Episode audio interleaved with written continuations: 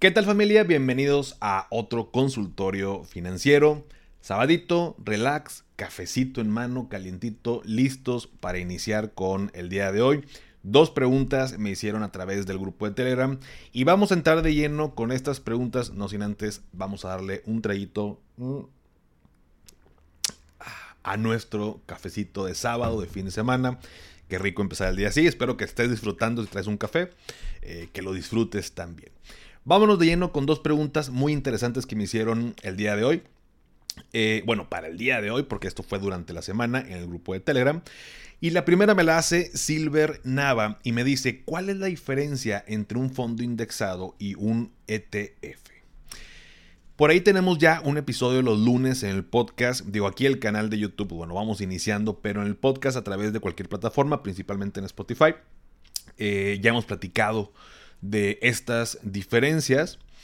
Em, pero bueno, siempre vale la pena repasar estos temas porque, bueno, si vas descubriendo eh, el podcast Financia y Café, ya sea que lo escuches o que lo, que lo veas, em, pues bueno, siempre es bueno estarlo recordando. Si es la primera vez, pues vamos a aprender sobre, sobre esto porque solemos confundir, solemos confundir fondo indexado con un ETF. Parecen como que es lo mismo, eh, pues como que nada más cambia el nombre, entonces como qué me conviene, cuál la diferencia o por dónde me voy. Entonces, el día de hoy vamos a resolver esta primera pregunta.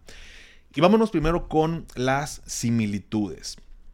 Cuando yo invierto en un fondo indexado eh, y en un ETF, yo estoy haciéndolo de entrada en todos los activos o en las empresas que componen ese índice. Em, uno muy famoso que ya todo el mundo conoce es el SP 500, el Standard Poor's 500, que es un índice que reúne a las 500 empresas más grandes de Estados Unidos. Entonces, cuando hablamos de índices, primero que nada, estamos hablando, pues digamos que eh, este índice reúne las 500 empresas y pues se va moviendo a través del tiempo hacia arriba o hacia abajo, dependiendo del comportamiento de las empresas que lo componen y en su debida proporción. Entonces, cuando una persona dice, oye, ¿cómo, si yo quiero invertir en, en el índice SP, eh, ¿Cómo lo hago? Bueno, pues una opción definitivamente es comprando las acciones de cada una de las empresas que componen el índice. Si hiciéramos eso, gastaríamos miles de dólares y es una pues, posibilidad que muy pocas personas tenemos. Entonces, pues ¿cómo lo puedo hacer de otra manera? Fondo indexado o ETF. Cuando yo invierto en un fondo indexado, por ejemplo, que un fondo o un ETF buscan replicar el comportamiento de este índice, entonces, cuando me dicen, oye, un fondo indexado, estoy invirtiendo, o en un fondo indexado al SP 500, estoy invirtiendo en, en el índice, por lo tanto, en las 500 empresas que lo componen. Cuando lo hago en un ETF, mismo caso, un ETF que replica el comportamiento del índice SP 500, estoy invirtiendo directamente en esas 500 empresas. Entonces, esa es la primera similitud. La segunda, hay diferentes tipos. Eh, en este caso la pregunta fue con, la parte de indexados, fondos indexados. Em, por lo tanto, hay fondos indexados y hay ETFs que replican el comportamiento eh, de un índice. Y de entrada, pues estamos diversificándonos eh, pues, de, una gran, de una gran manera, ¿no? Cuando estamos hablando de las 500 empresas, estamos hablando de 500 empresas, aunque suene bastante lógico, bastante obvio, no es como solamente invierto en Amazon, solamente invierto en, en Meta, ¿no? Entonces, eh, aquí en este caso, adquirir un título de, de, un ETF o invertir en un fondo, estoy invirtiendo ya, de cajón, en las 500 empresas. Entonces existe una gran diversificación. Por otro lado, otra similitud es que pues, el valor de tu inversión va a subir o va a disminuir pues dependiendo cómo le vaya a, las empresas o a los activos que componen tanto el fondo o el ETF. Digo, es algo bastante normal, hasta cierto punto lógico.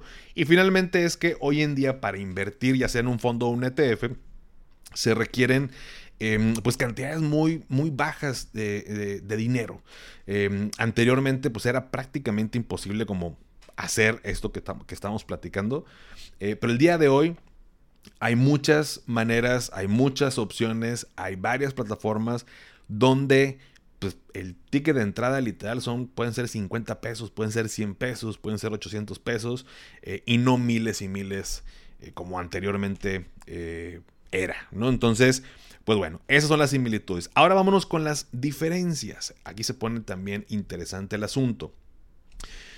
Con las diferencias entre un fondo indexado y un ETF, primero que nada es que yo puedo adquirir o yo puedo invertir en ETFs a través de mi casa de bolsa, de mi broker, y lo puedo hacer como cualquier otra acción, entre 8 y media de la mañana a 3 de la tarde. Yo puedo hacer esta inversión como cualquier otra acción, como te decía, y un fondo se tiene que hacer directamente con el administrador de ese fondo. No lo encuentro en cualquier parte, sino quien creó ese fondo es quien, a donde yo puedo ir, yo puedo acudir e invertir mi dinero. Entonces, eh, si yo quiero invertir en un fondo de la institución ABC, digo, para no decir marcas, tengo que hacerme una cuenta en esa institución para invertir en ese fondo. Si yo quiero el otro fondo, tengo que hacer otra cuenta con ese, eh, esa institución para poder invertir en él. Entonces, eh, es una gran diferencia. Y con los ETF no. Con los ETF puedo tener la casa de bolsa A o la B o la C. El ETF existe en cualquiera de las tres porque es como cualquier otra acción. Es como decir, quiero invertir en Amazon, vuelvo al ejemplo. No es como que nada más una casa de bolsa la puede tener esa acción y otras no. En cualquiera yo puedo invertir en Amazon al mismo precio que vale eh, esa acción. Entonces es una diferencia. La segunda es que los ETFs los puedes comprar y vender en cualquier momento. Eh, y los fondos pudieran tener cierto tiempo de permanencia y ciertos días para su compra y su venta. Va a variar dependiendo del fondo, pero bueno, pues es una característica y es una diferencia contra los ETFs. Otra diferencia es que los ETF tienen comisiones, eh, vaya, del mismo ETF por su manejo, eh, y adicional puede tener de compra y venta, ¿no? De, compra y venta, eh, que eso te lo cobra la casa de bolsa al momento de adquirir un ETF y al momento de vender tu ETF. Los fondos de inversión, por otro lado, también tienen una, eh, una comisión por administración, pueden o no tener de compra y venta, y normalmente los fondos tienen una comisión más alta que los ETFs. Una característica de los ETF, pues justo es que tienen comisiones eh, más bajas de administración porque aplican algo que se llama gestión pasiva.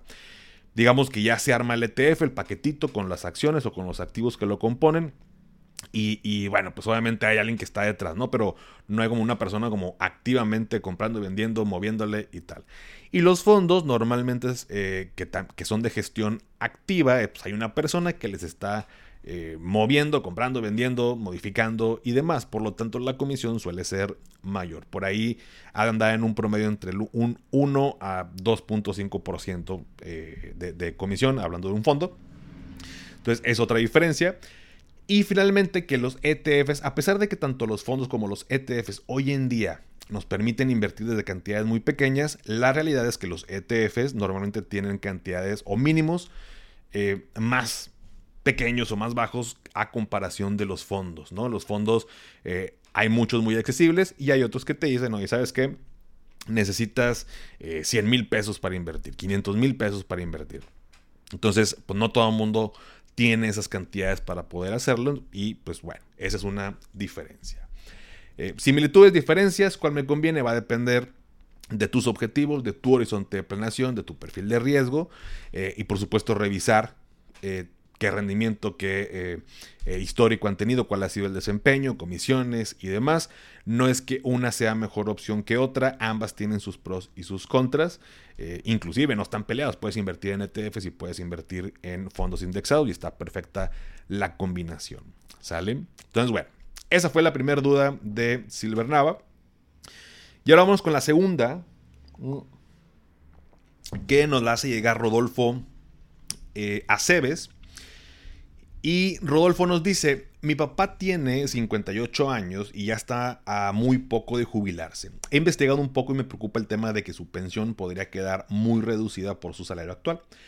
Él no se mueve mucho porque es muy conservador, Em, investigando me di cuenta de que hay un programa en el que puede jubilarse con una pensión más alta si deja de trabajar y se hacen aportaciones a su seguro. Quiero que tenga una pensión más atractiva cuando se jubile. La situación entonces es que no he encontrado información de cómo funciona exactamente este programa o qué trámites se deben llevar a cabo. ¿Dónde puedo asesorarme? Muy bien. Muy buena pregunta, mi estimado Rodolfo. Y por aquí de hecho tengo un pequeño apoyo porque, bueno, revisé varias fuentes. Cabe recalcar, mi estimado, que existen especialistas del tema, asesores de pensiones. Eh, no sé si por ahí se les diga de otra manera. Yo tengo una, un conocido que se dedica a eso y vaya, él se presenta como un asesor de pensiones.